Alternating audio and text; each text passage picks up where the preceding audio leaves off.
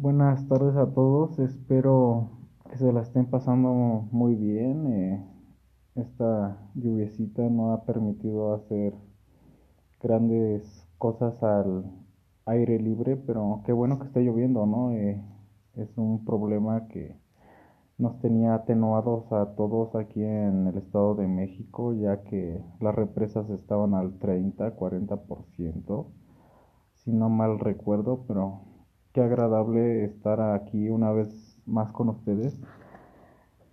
El tema que hoy les voy a platicar dentro de este pequeño audio es cómo se conducen los padres, ¿no?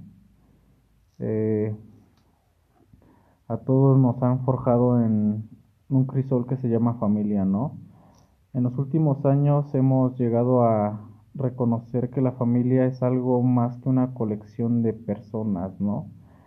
Eh, se trata de un sistema o de un grupo de personas interconectadas en las cuales este, de una manera profunda y a menudo oculta eh, todos nos entendemos, ¿no? Como familia.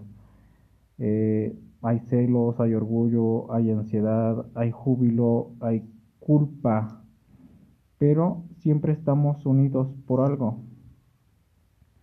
Eh, cuando éramos pequeños, este, nuestro sistema familiar constituía toda nuestra realidad.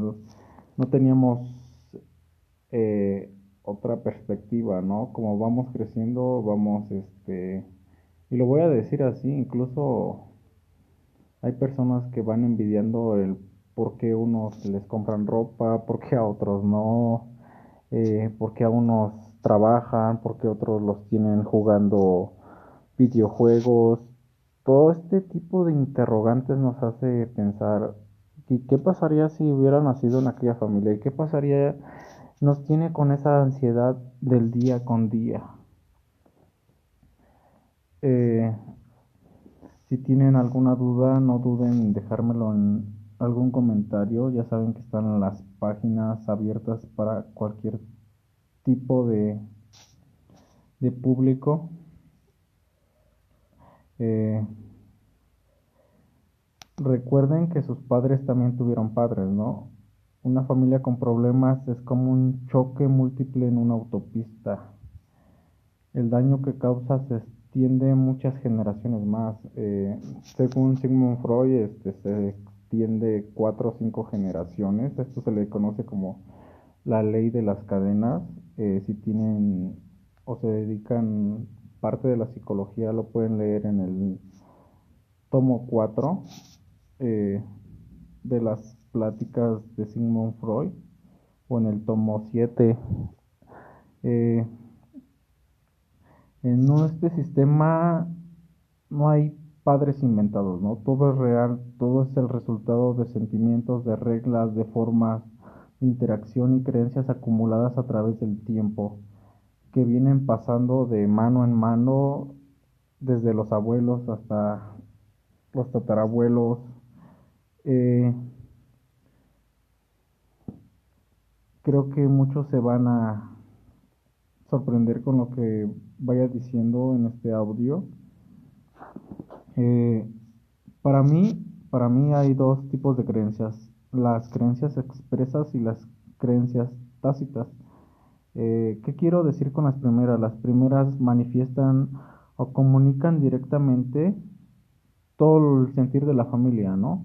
Están allí afuera, son exteriorizadas, se les puede oír y con frecuencia aparecen disfrazadas como consejos, expresadas en términos como debes, debes de casarte, debes de, de tener un carro, debes de comprar un terreno, tienes que juntarte con mejores amigos, tienes que hacer ciertas tareas en la casa, o se supone que tú a tu edad yo ya tenía ciertos trabajos, eh, ¿se les hacen familiares estos caracteres? Claro que sí, lo viven día con día. Estas creencias se expresan abiertamente, presentan la ventaja de que nos ofrecen algo tangible contra lo cual podemos luchar cuando no hacemos o cuando somos adultos, ¿no? O sea, como que nos llena de orgullo decir, ah, es que gracias a los regaños de mi tío, de mi papá o de mi mamá, este, en este momento ya tengo comprado un terrenito, ¿no? Y todas esas cuestiones, pues, a veces nos llenan de odio. Y eso no lo vamos a descubrir hasta que estemos frente a frente en una psicoterapia. Porque una cosa es, ok, si lo hago por mi bien o lo están haciendo por mi bien. Otra muy, muy diferente es que me estén endeudando moralmente. Eh, por ejemplo, voy a dar un ejemplo muy claro. Eh, es la creencia parental de que el divorcio es algo malo. Que por mantener a una hija o un hijo en un matrimonio sin amor, este, el suegro, el papá la mamá le empiezan a regalar cosas, se empiezan a portar bien, le, le, empiezan a decir si te conviene, a pesar de que te golpea, pues siempre ha estado contigo, mira, los niños se parecen todo a él, eh, fíjate que yo soporté muchas cosas, sé que es difícil, sé que a pesar de que somos un matrimonio distante, tu papá y yo siempre hemos logrado resistir por ustedes, ¿les suena? Claro que sí. Eh, pero no es fácil rechazar una creencia cuando ni siquiera se sabe que existe, que existe, perdón. Uh, muchos de nosotros no sabemos lo que creemos, ¿no? Incluso sin ofender a nadie, esto empieza desde la religión, desde la educación, de cómo comportarse incluso en la mesa, ¿no? Eh, solo actuamos como pequeños androides que no saben qué rumbo tomar porque no tenemos las riendas de nuestra vida. Y las otro, o las otras creencias que se llaman implícitas es la forma en que el, esto les va a sonar demasiado, demasiado relacionado a su vida. Es la forma en la que el padre trataba a la madre o la forma en que los padres trataban al niño. Esto constituye parte del aprendizaje y del comportamiento de nuestros padres, ¿no? O sea, no nos extrañe que nos diga nuestra pareja, es que te pareces todo a tu papá, es que te pareces todo a tu mamá, es que tenías que sacar el genio de tu padre, es que no te soporto porque te comportas como tu mamá. Eh, otro ejemplo sería es que en la hora de la cena los miembros de una familia se pongan a hablar de creencias tales como que las mujeres son, lo voy a decir así como algo tácito, ciudadanas de segunda, que los hijos deben sacrificarse por sus padres, que son malos por naturaleza o que deben de seguir siendo débiles e inadecuados para que los padres puedan seguir siendo necesarios o eh, cada que tengan un problema puedan acudir a mamá y a papá. Eh, cada vez que se enojan con el esposo se van a la casa de papá o de mamá porque así los han enseñado, los padres los han enseñado a ser codependientes de ellos mismos que si tienes un problema no dudes en regresar, hija. Pero ¿cuándo como padre les hemos enseñado a los hijos a valerse por sí mismos? ¿Cuándo les hemos enseñado que a pesar de aquellos problemas, uno como ser humano debe aprender a resolverlos? Claro, yo no estoy diciendo que estoy en contra de que mamá y papá nos apoyen, sino lo que trato de explicar es que siempre vamos a depender de aquellas personas que nos siguen viendo como niños, como bebés, que nos van a regañar, que nos van a decir, ok, vuelve con tu esposo porque solamente te dio tres golpes. Y estoy hablando mucho de la violencia física porque lo he visto en las últimas semanas dentro del consultorio. Mujeres que llegan golpeadas, que no quieren deshacerse de estas creencias implícitas de que aún siguen sintiendo que papá y mamá mandan sobre, sobre ellos. Eh, tendríamos que someter a varias personas a terapia, pero la principal forma de deshacerse de este tipo de creencias es, tal vez sonará algo chusco, tal vez sonará algo, no sé, algo sin sentido, pero es diciendo, ok, necesito ayuda, pero ya no necesito tanto la ayuda de mis padres, necesito romper un poco ese tipo de creencias. ¿Por qué? Porque las reglas que los padres imponen provienen de sus creencias, como las creencias, las reglas que son la manifestación de otras creencias. Van evolucionando con el tiempo, pero siguen teniendo la misma base. Eh, por ejemplo, voy a dar otro ejemplo, la creencia familiar de que la gente solo debe casarse con alguien de su religión. Esto creo que lo veo o alguien de su estatus o alguien de su edad. Esto, esto es una vivencia del día con día porque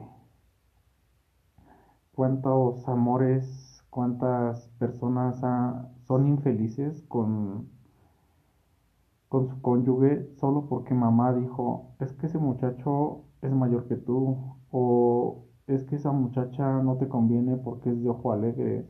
Nunca tenemos una decisión, nunca somos capaces de tratar de formar la prueba y error, ¿no? Nos han conformado para ser este perfectos, ¿no? Eh, y esto pasa más en, sin ofender, en dos que tres religiones aquí en México. Mejor no las menciono porque creo que si me aviento, no sé, unas 50 personas encima, ¿no? Eh, otro tipo pues, de reglas es que esto entra dentro de las reglas expresas, pueden ser las reglas arbitrarias, eh, eh, esto les va, les va a encantar porque es un ejemplo que me encanta decírselo a mis pacientes, ¿no? Una, un tipo de, eh, de regla arbitraria es que siempre tenemos que pasar las navidades en casa con la familia, eh, comportarnos bien, que nada pasa, que no tenemos problemas, hablarle, hablarle al hermano que nos está comiendo el mandado y esto es parte de los incestos, ¿no? Eh, no le contestes a tus padres, esto viene en algún párrafo de alguna religión. Eh, y cuando somos adultos y las empezamos a cuestionar, este, nos tachan de... Esto sí me da risa porque pues ni siquiera tenemos el concepto de que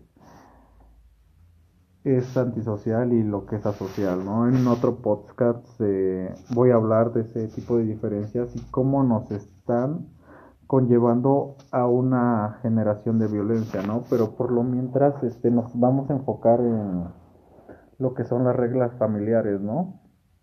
Eh, dentro de estas reglas familiares este, nos podemos sentir cómo nos gobiernan papá y mamá o toda la familia con unos hilos invisibles. Nos convertimos en, marionetas porque tenemos una obediencia ciega se trata de reglas invisibles y encubiertas que existen por debajo del nivel de la conciencia. Reglas como no tengas más éxito que tu padre, no seas más feliz que tu madre, no lleves una vida propia, no dejes nunca de necesitarme o nunca me abandones. ¿Les suenan? Claro que sí, esto es el pan de cada día. Eh, quise hablar de este tema porque realmente es muy interesante. Eh,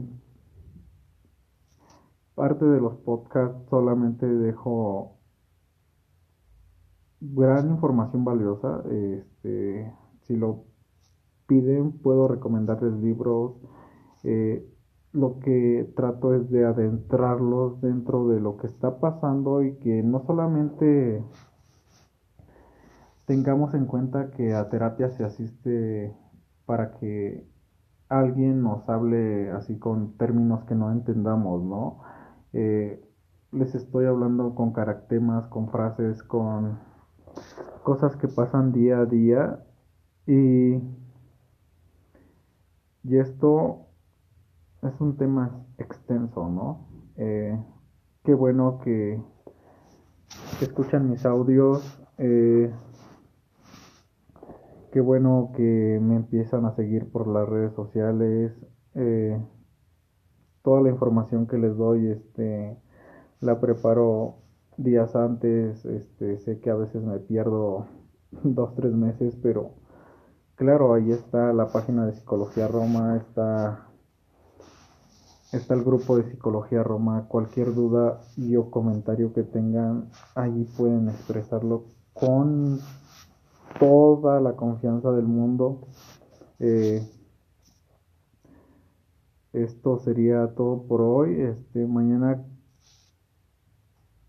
continúo con eh, un poco más de este tema porque creo que los voy a dejar muy picados el día de hoy.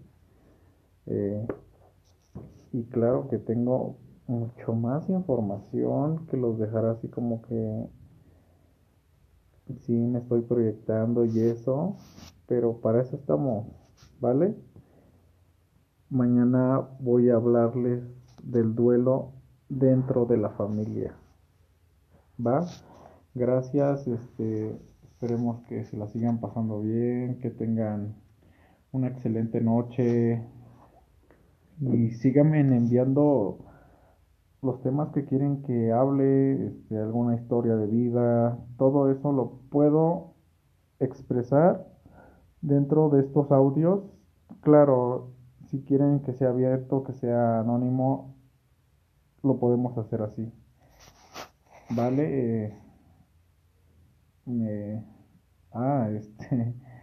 Y recuerden donar todos sus cascarones de huevo porque vamos a salvar el río Lerma, eh, los voy a estar esperando en los centros de acopio designados. Este, dentro de la página voy a dejar el link donde pueden hacer sus donativos y si quieren saber más de esta propuesta de cómo limpiar el río Lerma de metales pesados, este, Claro, dejaré toda la información en los grupos. Muchísimas gracias y pasen excelente noche.